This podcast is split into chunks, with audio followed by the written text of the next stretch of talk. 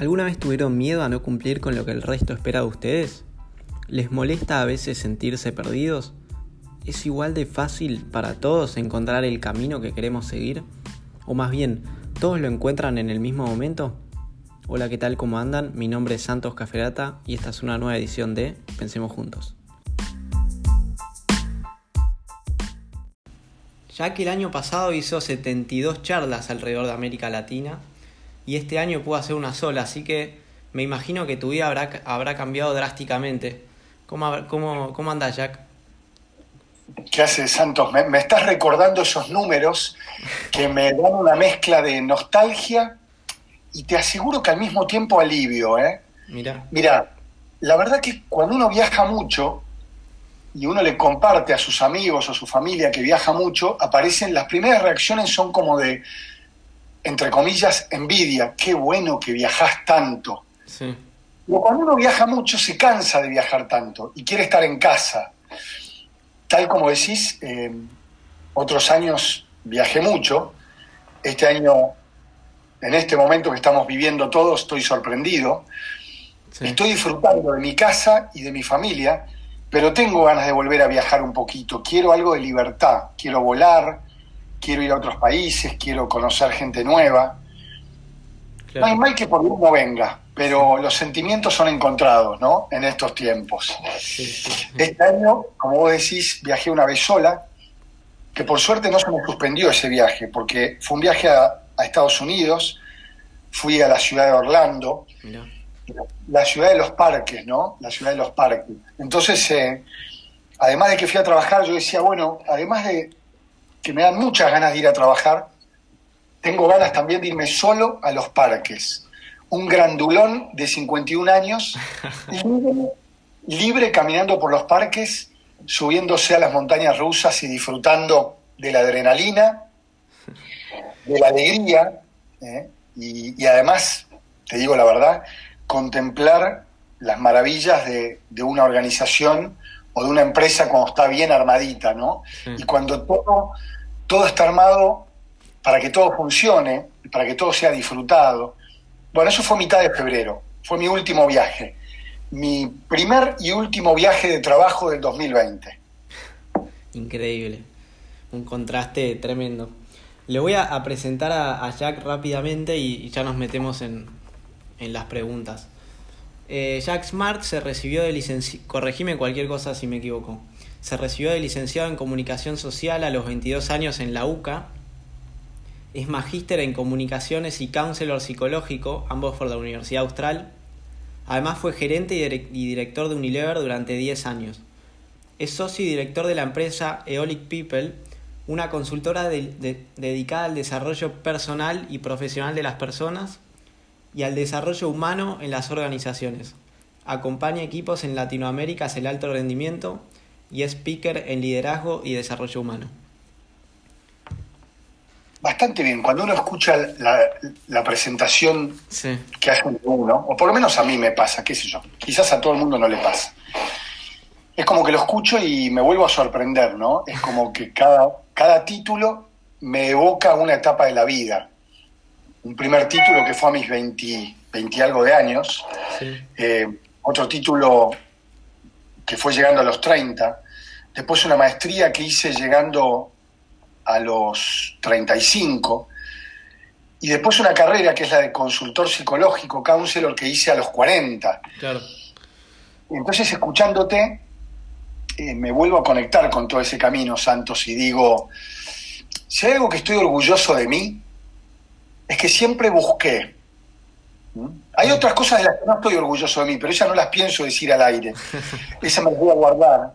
Eh, mi familia las conoce muy bien y yo las conozco bastante bien también, pero me gusta decir que estoy orgulloso de una parte mía. ¿Sabéis lo que estoy orgulloso de haber, de haber caminado siempre buscando nuevas alternativas, de animarme a seguir aprendiendo y seguir creciendo, de nunca sentir que ya lo sabía todo y que podía seguir procurando una versión mejor de mí mismo, ¿no? Sí.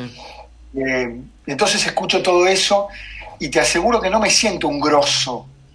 Me siento como alguien satisfecho, contento, estoy contento cuando escucho todo ese camino. Tengo 52 años y si alguien me pregunta si voy a volver a estudiar, no pienso contestar que no.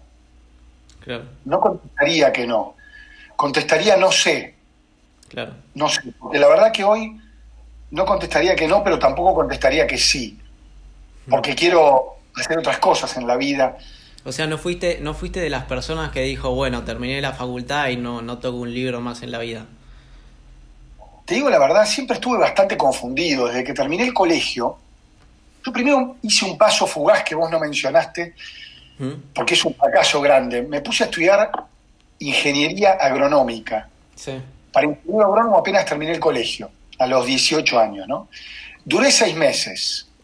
A los seis meses, o menos, tres, ponele, me di cuenta que eso no era lo que a mí me gustaba. Empecé a dudar y, me acuerdo que la primera que le conté fue a mi madre, a mi vieja, a mamá. Cuando se lo dije me dijo, obvio, obvio, eso no es para vos. Eh, ¿Por qué estudié eso? Bueno, porque mi viejo es agrónomo y yo creía que el camino era ese, que el único camino posible era el de mi padre. Al poquito tiempo de empezar esa carrera, hablé con la vieja, después hablé con mi viejo, y ambos bancaron un cambio. Mi viejo también, ¿eh? Mi viejo no quería tener un hijo que estudiara lo mismo que él, no. Hmm. Nunca me presionó, nunca nada. Por el contrario, fue una búsqueda mía, equivocada en ese momento, pero propia, personal, no fue impuesta por nadie. Supongo que yo quería ser igual a mi viejo, ¿no? ¿Quién no quiere serlo en algún momento? Y entonces después me metí a estudiar periodismo, como vos recordabas. A los 24 me puse a estudiar comunicación social. Eh, en la mitad de la carrera de comunicación social en la Austral me casé. O sea que a mi casamiento vinieron todos mis compañeros de la facultad. Me casé en julio porque tenía vacaciones de invierno en la facultad. Y al año siguiente terminé la carrera de comunicación y mi mujer estaba esperando un hijo, a nuestro hijo mayor. Así que fui a buscar el título con un hijo en brazos. Habiendo vivido eso entre los 24 y los 28, a los 32 cursé una maestría. ¿Por qué cursé una maestría? No sé, supongo que porque quería ser magíster y, mostrarle a, a, la gente que me quiere el título de magíster y mostrármelo a mí mismo. Viste que te dicen que cuando haces una maestría aprendes un montón, pero además conoces gente. Mm. En esa maestría conocí a una compañera que se llamaba Julieta, y al poquito tiempo Julieta me dijo que en Unilever, que era donde ella trabajaba, estaban con una búsqueda. Y me presenté a esa búsqueda y quedé. Y entré a trabajar a Unilever a los 34 años, o 33. Mi primera relación de dependencia. Y me quedé 10 años. Fui gerente y fui director durante 10 años. A ver, te diría, nunca jamás a tu pregunta, nunca terminé algo y dije listo. Nunca, siempre pensé, ¿qué vendrá después? Y lo sigo pensando hasta el día de hoy. ¿Qué vendrá después? ¿Qué nueva versión mía podría... A ver, podría contarte algo, pero quiero ver si tenés otra pregunta, porque si no voy, a, voy a ver, vamos a tus preguntas. Porque estoy seguro que en alguna de tus preguntas puede estar lo que te estaba a punto de contar. Sí, seguramente. Em, bueno, vos sabés que este podcast se, se basa mucho en ver lo que piensa la gente y no solamente lo que pienso yo y como hacer, yo simplemente hacer de nexo entre, entre lo que piensa la gente y el entrevistado.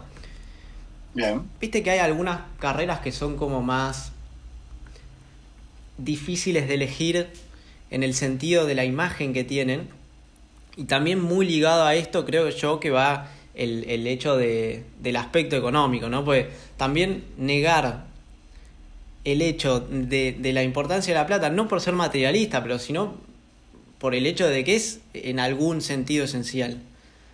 Eh, mm, está, buenísimo, eh. Está bueno que lo hayas pensado, está bueno que lo hayas estructurado, estoy seguro que lo estás reflexionando todavía y debe ser tu, tu camino en la vida y me encanta, Santos, me encanta que ese sea el camino. Mira, la semana pasada en el consultorio, yo como counselor, consultor psicológico, tengo un consultorio, ¿no? Y yo atiendo personas, eh, hombres, mujeres, gente que trabaja en empresas, gente que trabaja por su cuenta. gente más grande, gente más joven. La semana pasada me tocó estar con un joven menor que vos, 17 años, primera vez que lo veía. Esta persona vino al consultorio, de hecho lo hicimos físicamente. Me encantó porque por un malentendido nos encontramos físicamente, yo pensé que iba a ser por Zoom y esa persona cayó a mi casa. Ah. Y esa persona cuya identidad voy a reservar por completo, yo me senté con él y le digo, bueno, ¿qué te trae por acá? Entonces él me dice, bueno, no sé bien qué estudiar y este año termino el colegio. Lo primero que le dije fue, wow, ¿qué año te elegiste para terminar el colegio? Eh? Hay que ser egresado 2020. ¿eh?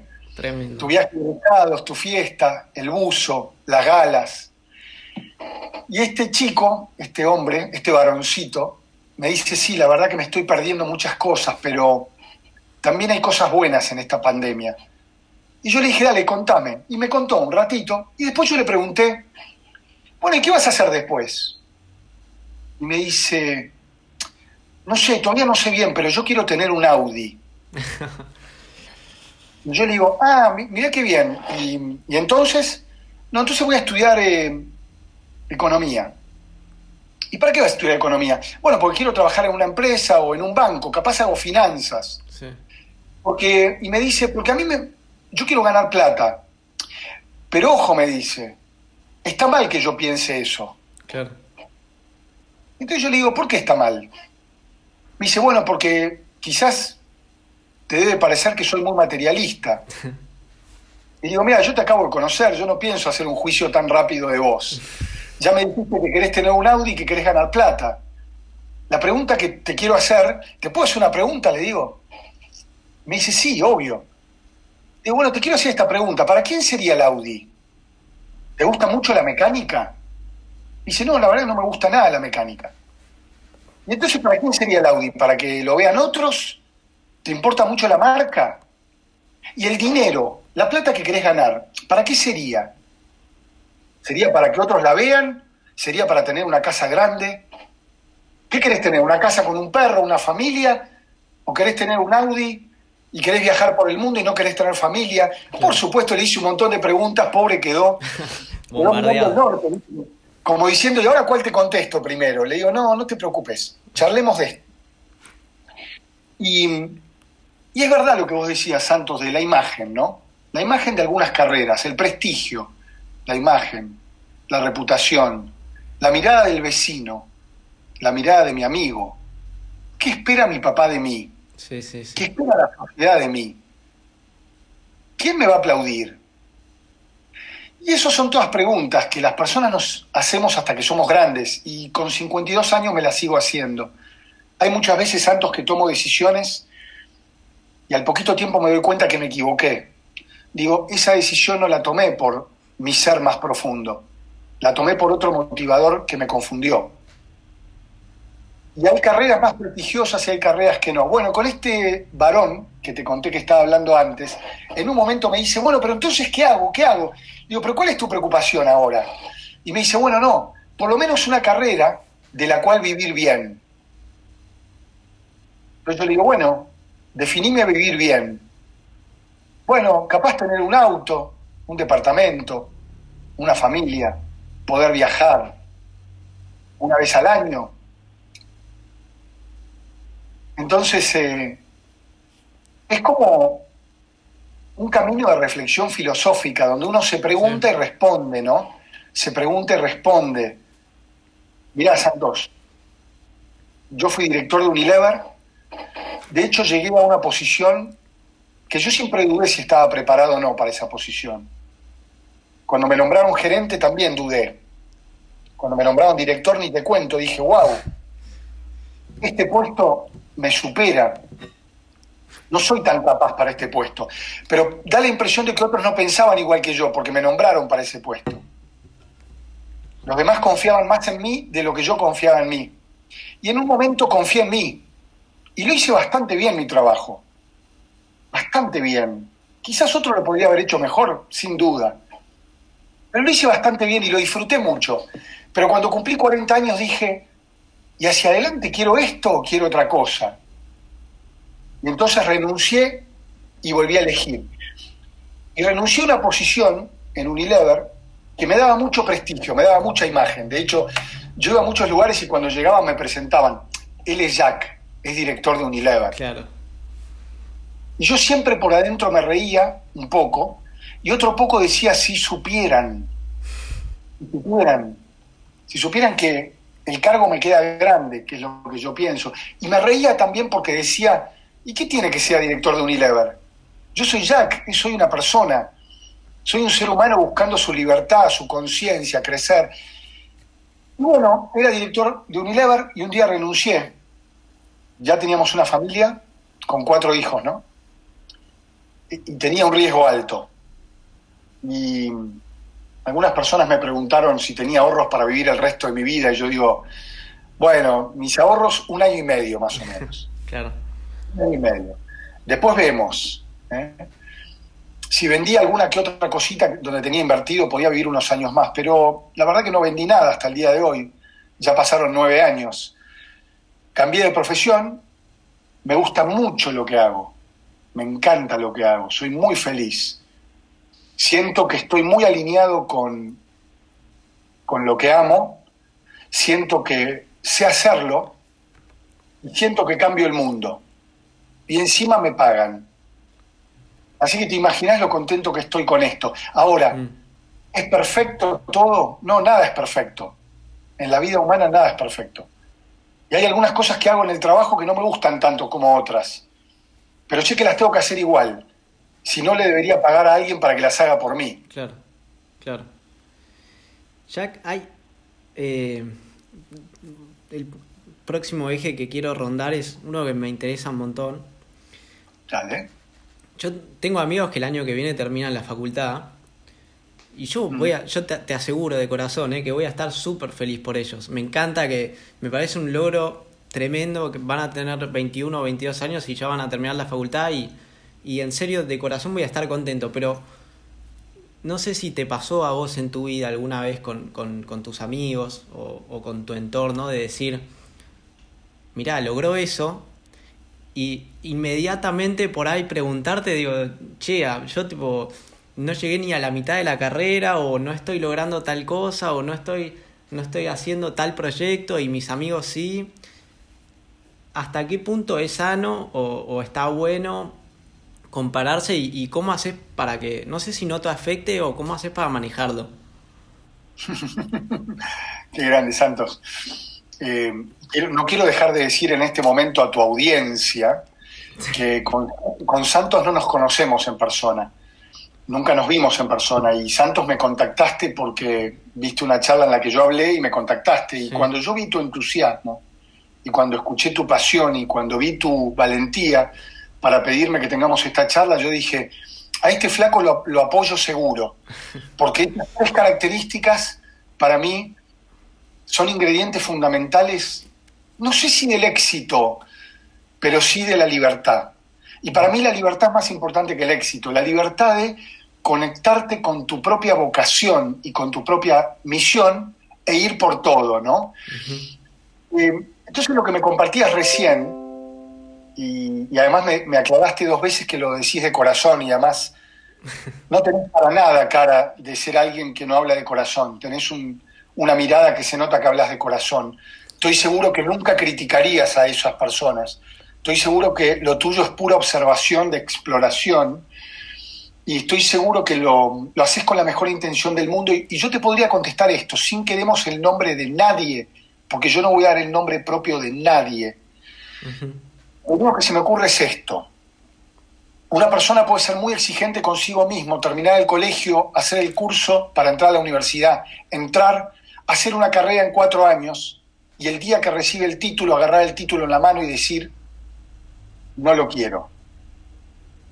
Una persona puede recibirse de algo porque siempre escuchó una campana que sonaba con un único tono o con una única campanada. Tú debes ser abogado, tú debes ser abogado, tú debes ser abogado. Usé esta carrera ahora pues es la primera que vino. Debe ser porque me gusta más la carrera de medicina que la carrera de abogacía. Pero ojo, un buen abogado ayuda a una vida mejor y un buen médico también. Pero si uno es quinta generación de abogados y nunca pudo conversar consigo mismo y decir, yo quiero tocar la guitarra y vivir de eso, quizás cuando termine la carrera de abogacía diga, ¿dónde está mi guitarra? O quizás eso le ocurra 20 años después. Nosotros no vinimos al mundo ni a ser abogados, ni a ser médicos, ni a ser counselors, ni a ser ingenieros, ni a ser directores de una multinacional. Yo creo que vinimos a algo mucho más grosso que eso. Vinimos a algo mucho más grande. Realizarnos, conectarnos con nuestro ser más profundo, ser felices aunque suene el lugar común, ser felices la mayor cantidad de tiempo que podamos. Entonces, eh, lo que pienso es que eso que decías es, ese es el camino de ellos y el otro es el tuyo. ¿Viste? Mi abuela decía lo mismo que la tuya. Las abuelas decían que las comparaciones son odiosas. Pero es verdad que vamos comparando, porque vamos buscando puntos de referencia. Y en un momento uno mira de reojo a ese amigo que era compañero de colegio y uno dice, pero ¿por qué él terminó y yo no? Ni idea. Si nos enfocamos en el resultado, filosofamos por un lugar. Si nos enfocamos en el camino, filosofamos por otro lugar. ¿Qué es más importante, el resultado o el camino? ¿Qué es más importante, la meta o el disfrute? El disfrute que han venido las generaciones como la tuya a enseñarnos a los que somos más grandes. Porque yo estoy seguro que yo disfruté en algunos aspectos un poquito más la vida que mi papá, pero también estoy seguro que mi papá la disfrutó un poquito más que mi abuelo. Más allá de que mi abuelo fue fue a la guerra y a la Primera Guerra Mundial. Así que calculo que además de disfrutarla, la sufrió mucho, ¿no? En estos tiempos nos quejamos de una cuarentena y nos olvidamos de pensar en los que estuvieron en las guerras, que creo que la pasaron peor que una cuarentena, ¿no? Sí, sí, sí. Em, bueno, yo, ¿te acordás que cuando hablamos por teléfono hablamos de, yo quería llamar este capítulo Mi hijo el doctor? Sí, por, ahí muchas veces las, las expectativas que pueden llegar a poner en nosotros los padres, ¿no? Eh, como a veces nosotros podemos llegar a priorizar lo que quieren nuestros padres de nosotros antes de lo que nosotros queremos de nosotros. Eh, yo, por ejemplo, siempre con mi vieja, siempre ella nos dice que por un lado tiene bastante razón y, y nos, nos, valora mucho el sentido de la libertad, ¿no? que quiere que nosotros seamos libres y, que no nos presiona con nuestras decisiones. Y yo a veces le digo, sí, nos dejas ser libres siempre y cuando estés de acuerdo con lo que nosotros elijamos. ¿no? Eh, a veces como que, que los padres por ahí nos, nos, nos van atajando y es, es, lógico, también no quiere que nos equivoquemos, pero ¿cómo, ¿cómo haces para, cómo pensás que hay que lidiar con ese tema? cómo es la pulseada, ¿no? Sí. Em, yo soy padre, yo soy padre y tengo cuatro hijos. Mi hijo mayor tiene 23 años. Obviamente a mis hijos los quiero mucho a los cuatro. Yo daría la vida por mis hijos, santos. Yo creo que tus padres también em, darían la vida por sus hijos y la mayoría de los padres. Es cierto, queremos que sean libres y también tenemos miedo de que se equivoquen los caminos. queremos lo mejor para nuestros hijos, y muchas veces creemos que lo mejor es el camino que nosotros elegimos o el que hubiéramos elegido. O a veces queremos también corregir porque cometimos errores y queremos evitarles los errores. Mi hijo mayor de 23 años un día me dijo, papá, basta de tratar de evitar todos esos caminos que vos tomaste erróneamente. Y me lo dijo a mí que soy counselor psicológico. O sea que imagínate si será cierto eso de que en casa de herrero cuchillo de palo. Mm. Y en un momento él eligió, mi hijo eligió, algo que a mí no me gustaba. Y un año y medio después, después de darle la espalda y después de decirle muchas veces que a mí no me gustaba, tuve que pegar la vuelta y acercarme a él a pedirle perdón y decirle que yo lo había hecho con la mejor intención y el, mejor, el mayor amor del mundo, pero le pedía perdón por no haberlo respetado. Es un temazo el respeto a nuestros hijos, Santos, porque se genera una tensión muy grande entre nuestra necesidad de protegerlos con, con la libertad que ustedes merecen. y con el respeto que ustedes merecen. Es muy difícil esa pulseada. Estoy seguro que si tu madre escucha esto, aunque un día diga, se hace lo que yo digo, estoy seguro que va a estar de acuerdo con esto también. No la conozco, pero estoy seguro que escuchándolo, salvo que la agarremos en un momento muy enojada con una decisión de alguno de sus hijos, si la agarramos en frío, ella va a decir, y la verdad que sí, la verdad que, que creo que coincido en algo con eso, ¿no? Mi hijo el doctor, mi hijo el doctor, que me lo habías anticipado por teléfono, es lo que conté hace un ratito de la quinta generación. Entonces es expectativa. Si vos le preguntás a un padre, ¿podés elegir solo una cosa para un hijo?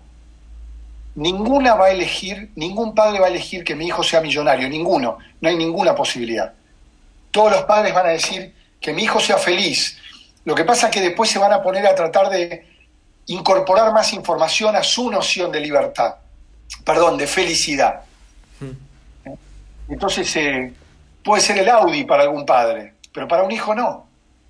Estoy usando la marca Audi porque es Sí, sí. Porque además es una marca extraordinaria y los Audi están buenísimos. Muchos años atrás fui a un monasterio a hacer un retiro espiritual. Fui durante muchos años a un monasterio, es un monasterio benedictino, se llama Santa María, en Los Toldos, provincia de Buenos Aires, y había, o hay ahí, un señor que es un monje y un sacerdote, que se llama Mamerto Menapache. yo eh, esa vez salí a caminar con Mamerto Menapache por un campo y de repente, por un camino, se acercó un auto. Yo ya cuando el auto estaba llegando, eh, me di cuenta que era un grosso auto. No era un Audi, era la marca de la estrellita, ¿viste? Se llama Mercedes-Benz. Sí, sí, sí. Cuando el auto estaba muy cerquita nuestro, frenó y se bajó una persona del auto. Y y miramos el auto con mucha admiración porque el auto era muy impresionante, muy impresionante. Y el señor del auto le dio un gran abrazo a Mamerto, el monje y el sacerdote. Lo saludó y le dijo, hola hermano, hola hermano, ¿cómo estás? Y entonces Mamerto le dijo, qué lindo auto este, qué lindo auto. Entonces el otro, el dueño del auto, le dijo, pero Mamerto, ¿querés manejarlo? ¿Querés subirte? Él dijo, no, no, no, no, no. No, no, me encanta el auto, pero también me encanta que yo no lo necesito. Y el otro hombre, que era un muy buen hombre, le dijo, a mí me lo da el trabajo, ¿eh? A mí me lo da el trabajo, ¿no? No es mío del todo tampoco. Y se armó como una conversación muy, muy informal y muy linda. Y creo que hablábamos de eso. Un tiempo después, Mamerto alguna vez escuché, eh, escuché o leí que escribió algo de esto. Él, él lo cuenta como diciendo, esto me, gusta, pero lo que más me gusta es que no lo necesito. Pero yo puedo, yo puedo admirar y apreciar algo material. Lo material está muy bien. Mientras está el servicio, no sea un fin. Porque si es un fin, quizás lo que está reemplazando o buscando reemplazar es algo más profundo. Y la verdad que hay cosas en lo más profundo que ameritan otra conversación, ¿no? Sí, sí, sí. ¿Se, entendió, más o menos? Sí, sí, perfecto. Yo eh, justo ayer estaba hablando con un amigo, hablando de eso, de, de, las cosas materiales. Él justo ahora está atravesando como un tema de cambio de carrera. Y me decía, yo la verdad, a ver, me, me encantaría estudiar una carrera, entrar en una empresa, ganar plata. Y yo yo le decía, para mí está, está, perfecto eso. No necesariamente, obviamente después tu fin no va a ser ese, no va a ser ganar plata, pero va a ser por ahí un medio para conseguir muchas cosas que buenas en tu vida. O sea, tampoco hay por qué menospreciar ese, ese aspecto. Em, mm. otro, totalmente, totalmente de acuerdo con vos. Me parece muy buena tu intervención ahí hacia tu amigo Especialmente si uno se confunde y dice, pero esto entonces está bien o está mal, ¿cómo va a estar mal? Aclaro, Santos, te aclaro a vos y le aclaro a todos. Yo era director de una gran compañía que cuando yo trabajaba tenía 250.000 empleados en el mundo y como 10.000 en Argentina. Mm. Y yo tenía una responsabilidad para varios países. Es decir, que yo tenía mucho poder, además de mucha responsabilidad.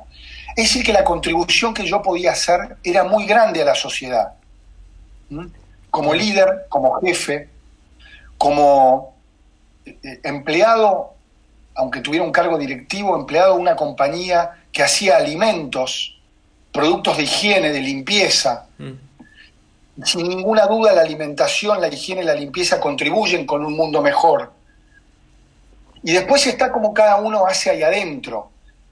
Y, y es tremendamente bueno lo que le dijiste, es tremendamente bueno lo que le dijiste a él. Está perfecto. Y uno puede ir teniendo sus conversaciones consigo mismo. ¿Qué es medio, qué es fin? Mm. ¿Eh? Cuando, cuando el fin es material, me permito dudar. Cuando el fin es material y de marca, también me permito dudar. Y ojo que yo uso marcas, ¿eh? Yo uso marcas también y, y disfruto mucho de algunas marcas que funcionan muy bien. Es decir, no me alcanza con la marca. Mi celular es de una gran marca. Lo que más me gusta es que no le entran virus. Claro. Si fuera una gran marca y le entran virus, cambio de celular. Tal cual. Sí, sí, sí. Eh, ya, yo, mi generación, creo, es mi, mi, mi visión, no sé si es así, pero no sé bien por qué, no sé bien a qué se debe, si es por la tecnología, por, por no sé qué, tenemos más ansiedad en el sentido de conseguir las cosas. Y mm. por eso también tenemos miedo por ahí de sentirnos perdidos, ¿no? Últimamente yo estoy mm. tratando de mejorarlo eso. El otro día estaba hablando con, con dos amigos que, mm. y me decían, no, bueno, y me lo decían en serio. No, bueno, yo cuando termine eh, la carrera tengo ganas de viajar y hacer un máster en tablado y, y después eh, por ahí irme un año a no sé dónde y después el otro me decía, oh, no, bueno, termino la carrera y me, ganas tengo ganas de meterme en una empresa. Y entonces me preguntan a mí, che, ¿y vos qué, qué tenés ganas de hacer? Y entonces yo le respondo, la verdad, le soy sincero, no tengo pero ni idea. Ni idea. Y tampoco, y no me molesta tampoco no tener idea. O sea, en el mm. fondo por ahí por eso elegí la carrera de administración, que es una carrera por ahí conocida como medio para los tibios, porque en definitiva no, me siento preparado para, para, definir ya algo que quiero hacer, ¿entendés? Mm. Em, mm. sí. Mira, lo único que te quiero corregir ahí con esa partecita de medio para los tibios, no estoy tan de acuerdo con que sea para los tibios, ¿no? Es, es como muy exigente esa declaración. En realidad es una gran carrera. Pero, la visión, a ver, a ver no quiero hablar por, la gente, pero digo, tiene una, una como una visión de, la sociedad que es así. No digo que sea así, ¿eh? Ok. Digo, so, elegiste administración, no elegiste nada. Se, da a veces ese pensamiento.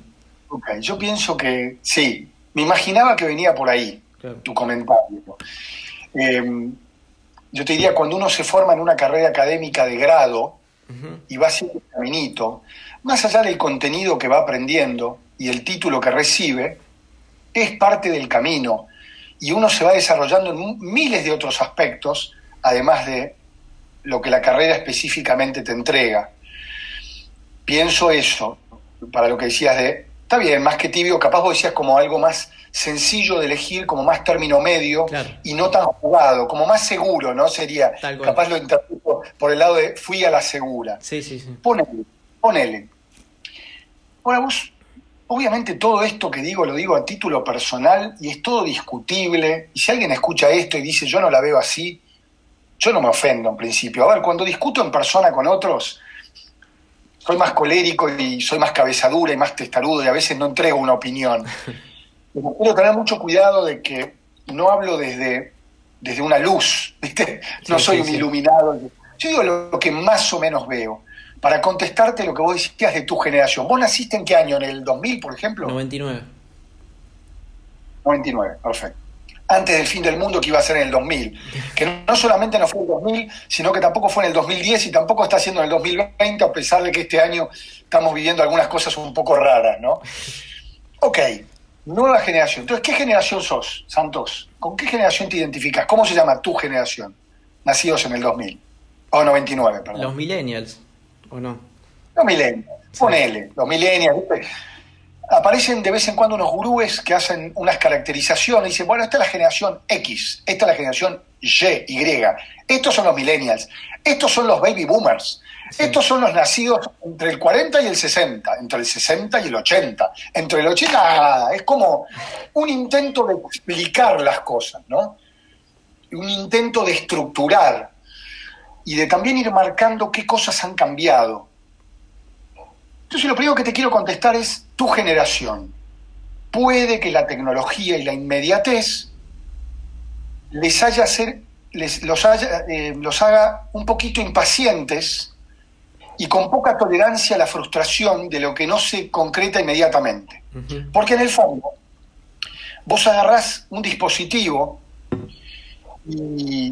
o, la red, vos, sabés en qué año, vos sabés en qué año se creó o se difundió masivamente la internet como red? 95. Sí, ponele, puede ser que un poquito antes también. Yo creo que siempre se dice, fue posiblemente entre el 88 y el 95. En el 89 cayó el muro de Berlín, pero suponete que por ahí. O sea, para la historia de la humanidad, hace un minuto y medio. Claro. O sea, eh, vos hace un rato dijiste cuando hablamos por teléfono, sí, lo loco es que hablamos por teléfono, porque en realidad nadie habla por teléfono hoy. Pero yo como soy medio viejo y nací en 1968, el otro día te dije, ¿te puedo llamar? Y vos me dijiste sí.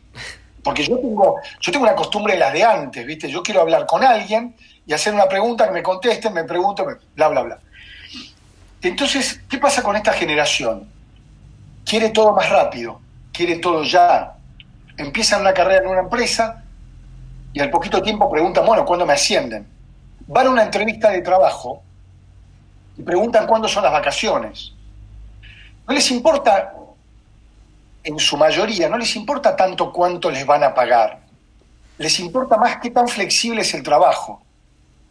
Y algunos trabajan un año para irse a conocer el sudeste asiático, que las personas que tenemos 50 años o 60 no sabemos ni dónde queda el sudeste asiático. Pero las personas de, entre 20 y 30, muchas viajaron al sudeste asiático. Entonces, ¿qué puedo decir yo? ¿Qué podemos aprender de la generación de ustedes? y aprendo yo, ¿eh? Aprendo. Mucho disfrute del presente, mucha conciencia de que es un camino, mucha conciencia de que el camino hay que disfrutarlo. Entonces, para mí, un millennial es una persona despeinada que va con una mochila, caminando por ahí. Ahora bien, yo nací en el 68, o sea, bastantes años antes que vos. Y entonces, como yo tenía tu edad, como yo tenía 20, eso fue en 1988, todavía no se había caído el muro de Berlín y todavía Internet no existía. Y entonces, y si yo quería tener una novia, tenía que llamar por teléfono a una casa donde había una línea fija. ¿sí? Vos le decías a una chica, hola, soy Jack, ¿cómo estás Julieta? Muy bien. Julieta, ¿podemos ir a una fiesta el viernes? Y ella te decía, lo voy a pensar y te contesto, y te dejaba dos días sin contestar. Entonces hoy ustedes se seducen con una manito en Tinder o en donde sea. Una reacción en Instagram. O una reacción en Instagram, exactamente. Tinder es para más, más viejito. No, no, también, eh, pero... También, ponele, pero tal cual. Una reacción en Instagram. Entonces, lo de ustedes es todo ya. Y yo te digo, esos dos días que me quedaba esperando que esa chica acepte que yo la había invitado a una fiesta, era, da, tenés que aprender en 48 horas. Estás ahí como comiéndote las uñas y tus papás te decían, ¿qué te pasa? No me contestó todavía. Ahora, traspolemos esto, Santos, a todos los aspectos de la vida, a tantos aspectos de la vida, el trabajo, las relaciones humanas en general, los viajes, cuando yo tenía 20 años, viajar era un lujo multiplicado por 10 de lo que soy. Multiplicado por 10. Y ni te cuento cuando nuestros abuelos tenían 20 años. Entonces, ¿qué pienso? Pienso que hemos aprendido a disfrutar del camino, estamos aprendiendo de ustedes, ustedes disfrutan de la vida, cambian mucho. Nosotros, o las generaciones anteriores, para nosotros la disciplina era muy importante mantenernos en un lugar, hacer la colimba. En los, En los trabajos teníamos que hacer la colimba, que es como el servicio militar obligatorio que ya no existe más. ¿Sabés en qué año desapareció? 94, ¿no? Sí, por ahí, ponele, eh, ponele. Exactamente. Pero cuando yo tenía tu edad, había todavía servicio militar obligatorio. Entonces de repente vos terminabas el colegio y, y te sorteaban el último viernes de mayo, había un sorteo por radio. Y si te tocaba un número alto, tenías que hacer el servicio militar obligatorio por un año. Pero si te tocaba de ponerle 300 para abajo, vos decías, tengo un año libre o voy a la facultad. Y tus amigos te pelaban la cabeza. Entonces yo, en esta pregunta tuya, te diría que es como, creo que hay que aprender a combinar las competencias de la nueva generación, de los millennials, con las competencias de antes que siempre van a ser importantes. Mm. Voy a enumerar algunas. Disciplina, ya la dije. Esfuerzo, persistencia, perseverancia, foco. Después podemos agregar la que estamos aprendiendo en esta cuarentena. Empatía, em, resiliencia. ¿La ubicás la resiliencia? La, sí, pero explícamelo mejor porque no lo tengo bien claro el concepto. Bueno, el concepto es este, es, es una competencia humana, que en realidad el concepto originalmente viene de la física, pero no me voy a meter ahí porque además no domino eso, pero es, si tenemos que definir la resiliencia, es la capacidad de superar la adversidad y salir fortalecidos. ¿Mm? si querés, también puede ser lo que no nos mata nos fortalece. Es lo que estamos viviendo en esta cuarentena pandemia. Esto es una gran adversidad. Saldremos fortalecidos, saldremos mejores. Eso estoy convencido. ¿Quién sale mejor? El que aprendió, el que se desarrolló, el que, el que no quebró y no se rindió, el que buscó ayuda de otros y se mantuvo en red y fue cooperativo, el que fue creativo en esta pandemia, cuarentena. La creatividad, que algunas personas la tienen a mano y otras creen que es una virtud de los publicistas. No, es la creatividad. ¿Cómo haces para renovar todos los días en una casa al día 117? Tenés que seguir renovando. No sé, loco, con comidas, con música, con conversaciones, con peleas, con reconciliaciones. Entonces, la resiliencia es esa capacidad de superar la adversidad, es algo muy humano. ¿eh? De hecho, el ser humano a lo largo de la historia ha superado tremendas adversidades y ha salido mejor. Entonces es como, a tu pregunta es como la combinación de todo esto, ¿no? Por supuesto, es verdad que yo a veces veo que las nuevas generaciones se rinden demasiado rápido. Por ejemplo, en las parejas hablas con tus padres o con tus abuelos, o si alguien te cuenta a tus bisabuelos. Un proyecto de pareja no es un paraíso perfecto. Es una aceptación mutua que un día hubo. Ponele iglesia o no le pongas iglesia, no importa. Ponele registro civil o no le pongas, no importa. De hecho, el por hoy puede ser que una persona viva con otra sin iglesia y sin ley. Pero lo que tiene que haber es amor entre las dos personas. Si no hay amor, no tiene sentido. Ahora, el camino de esa pareja no es perfecto y van a aparecer los problemas, los contrapuntos, las diferencias de criterio. Y ni te cuento cuando llegan los hijos. No pensamos igual las personas de una pareja. Ahora, a la primera que pensamos distinto no nos peleamos y nos vamos cada uno para su lado. Claro. Lo que hacemos es nos quedamos peleándola. No estoy haciendo un juicio tampoco, no quiero quiero ser bien claro que hay personas que hay personas que en un momento toman la decisión de ir por distintos caminos porque no da para más y eso está bien también. El tema es no rendirse tan rápido y seguir como poniéndole fe y, y, trabajo a un proyecto juntos. Y esto aplica para una pareja, aplica para una amistad o aplica para un trabajo en una empresa también. Eh, si no, lo que te va a pasar es que viene un jefe te levanta la vara, te exige, y vas a decir, me voy a buscar otro trabajo porque mi jefe es malo.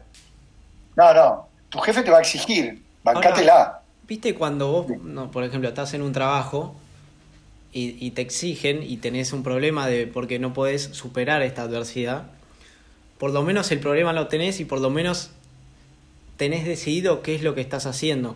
Ahora, ¿cómo, cómo haces cuando vos no cuando te sentís perdido, cuando no tenés decidido por dónde encarar.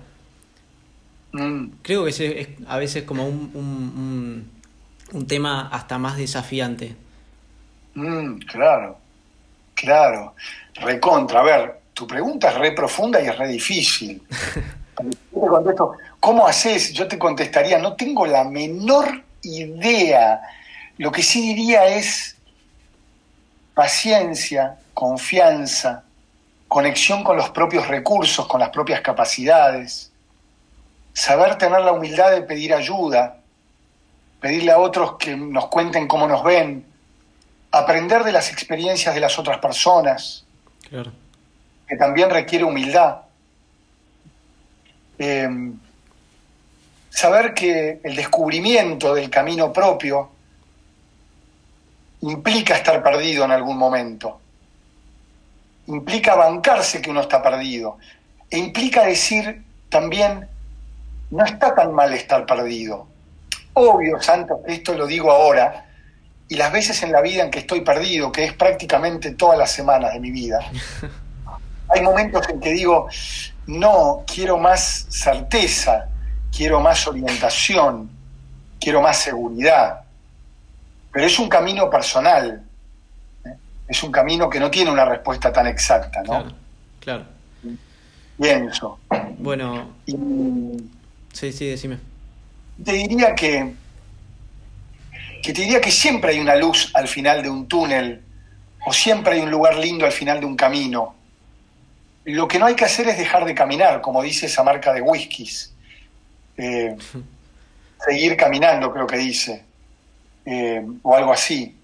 Seguir caminando, seguir confiando, levantar la mirada, conectar con las cosas sencillas de la vida, esas de la vida cotidiana, que son, tengo salud, tengo familia, tengo trabajo, tengo proyecto, eh, hay pájaros que vuelan, hay un cielo celeste, hay un Dios. Lo dejé para el final, aunque podría haber sido lo primero. Pero bueno, si lo digo primero, algunos pueden creer que, hay que tener fe para todo lo anterior. Yo diría que sí y no. De hecho, la fe es un don. Hay personas que la tienen y la agradecen porque la tienen. Pero bueno, si no es en un Dios o en algo trascendente, creer en los demás y creer en uno. Ahí está me gustó cómo quedó ahí al final, mira, es como creer. Creer en Dios, ok. Creer en los demás, creer en uno, creer en la vida y todas sus maravillas, ¿no? Uy, me puse medio catedrático tipo, tipo eh, cura en este momento, mis amigos curas eh, que están dando vueltas por ahí. Sí. Sí, se me escapó un poquito al final. No, pero está, perfecto. Me, entusiasmé. Y muy bueno escucharte. Eh, Chuck, yo sé que estuviste con muchísimo trabajo estos días y en especial en computadora en estos meses. Así que muchísimas gracias por, por este tiempo. Bueno, Santos, eh, gracias a vos eh, quiero enfatizar, eh, ya lo dije en algún momento, pero lo quiero enfatizar. es un reconocimiento hacia vos. No te conozco en persona y esto te puede dar incomodidad, pero, pero superala la incomodidad se puede superar la incomodidad, claramente tiene que ver con que creo que vos estás buscando, y estás buscando activamente, estás buscando haciendo además, estás haciendo algo que quizás a otras personas les puede servir, y lo estás haciendo gratis, y entonces convocaste, creo que lo estás haciendo gratis, no sé. Sí, sí, sí, sí, gratis. ¿Sabes para qué? Para ganar cosas que no es dinero, y quizás alguien escuchando esta charlita, alguna chica o algún chico, alguna mujer o algún hombre, escucha y dice, uy, esa idea de Santos o esa idea de Jack me vino muy bien en este momento para vivir esto de un modo distinto, con más optimismo, con más alegría, con más esperanza, con más inteligencia, con más creatividad. Así que te felicito por, por este emprendimiento tuyo Estamos en contacto, Santos. Dale. Muchas gracias, Jack. Abrazo grande. Chao. Arroba guion bajo, pensemos juntos guion bajo es la cuenta de Instagram. Síganos, Mi nombre es Santos Caferata. Esto fue Pensemos Juntos. Ojalá lo hayan disfrutado y los espero en el próximo capítulo.